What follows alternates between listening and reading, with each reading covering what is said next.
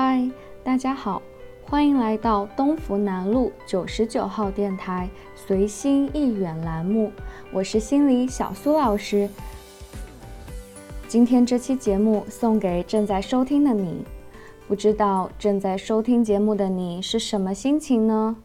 是愉快放松，还是烦恼焦躁，又或者是其他的心情呢？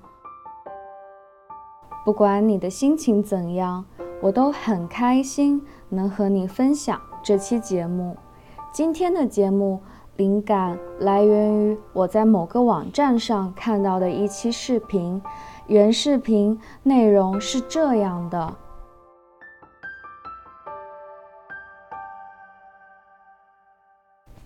高考报志愿，网上确认前的五分钟。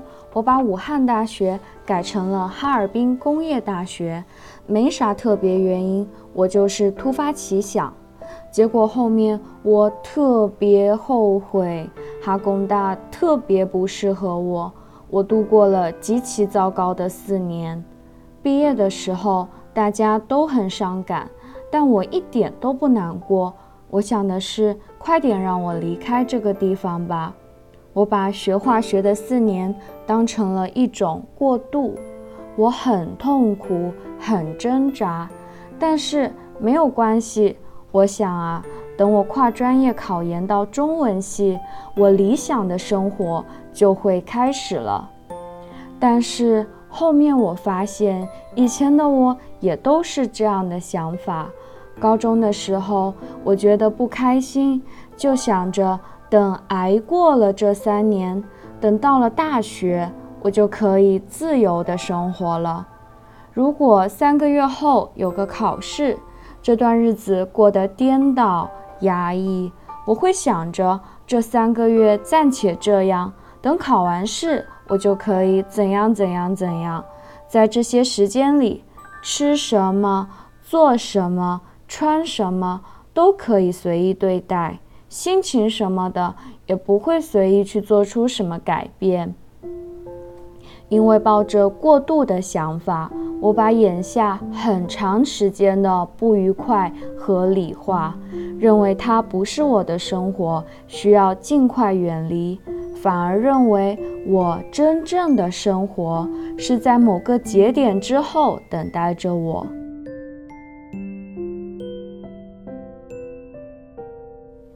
大四快毕业的时候，有人在我们杂志社团的群里分享了一篇文章，大意是老师谈起在德国，有些人待上十年才能拿到博士学位，作者惊叹：那么久啊！等拿到学位回国教书或工作，都三四十岁了。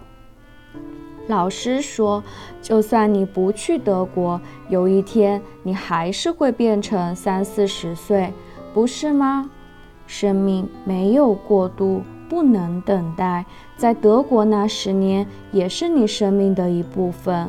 是啊，任何一个你视为过渡的阶段，比如漫长的读书生涯、漫长的加班、漫长的高强度学习。”都只是你用主观定义了它的过渡性质。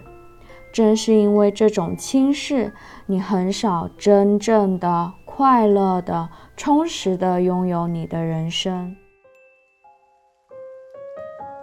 事实上，你所身处的、拥有种种问题和矛盾的、等待着被度过的现在，和你所假想的未来的理想的生活。并没有什么差别。你们听说过黄金时代理论吗？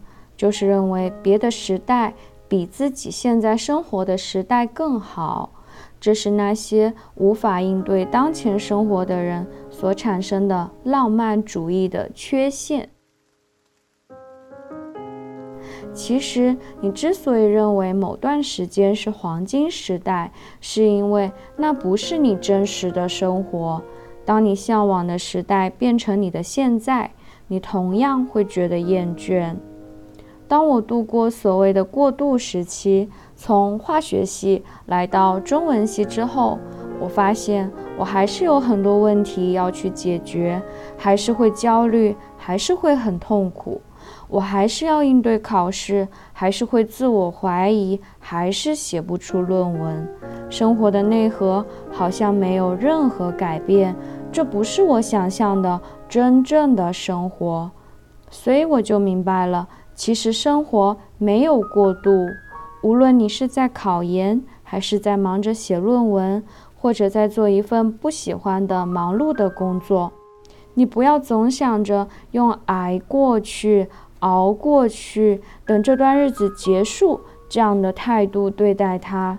这些事情不是任何阶段的过渡，它们就是你生活的本身。就现在，你就可以好好的生活。在解决这些难题之外，你完全可以好好吃饭，好好跟朋友聊天。眼下，你就可以去感受快乐，去做你喜欢的事情。最后分享一段话，一段让我醍醐灌顶的话。很长一段时间，我的生活看似马上就要开始了真正的生活。但是总有一些阻碍阻拦着，有些事得先解决，有些工作待完成，时间貌似够用，还有一笔债务要去付清，然后生活就会开始。最后，我终于明白，这些障碍正是我的生活。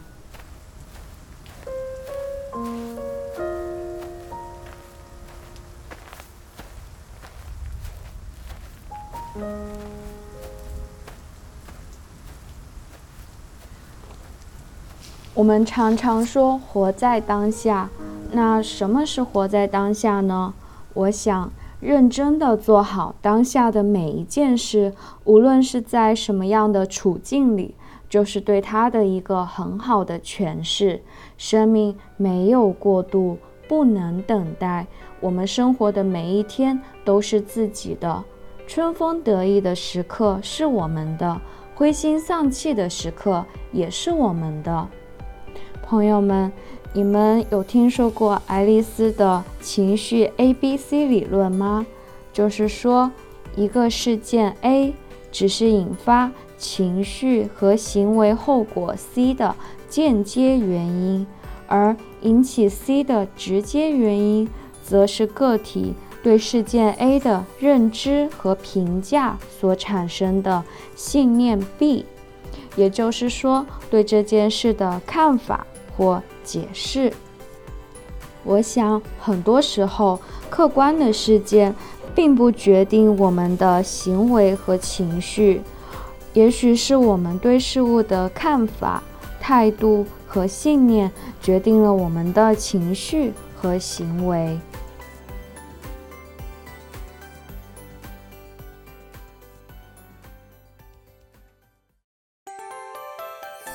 我想。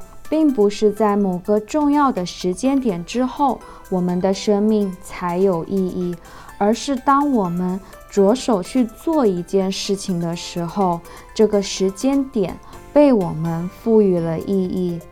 生活的快乐其实就在解决问题的间隙里。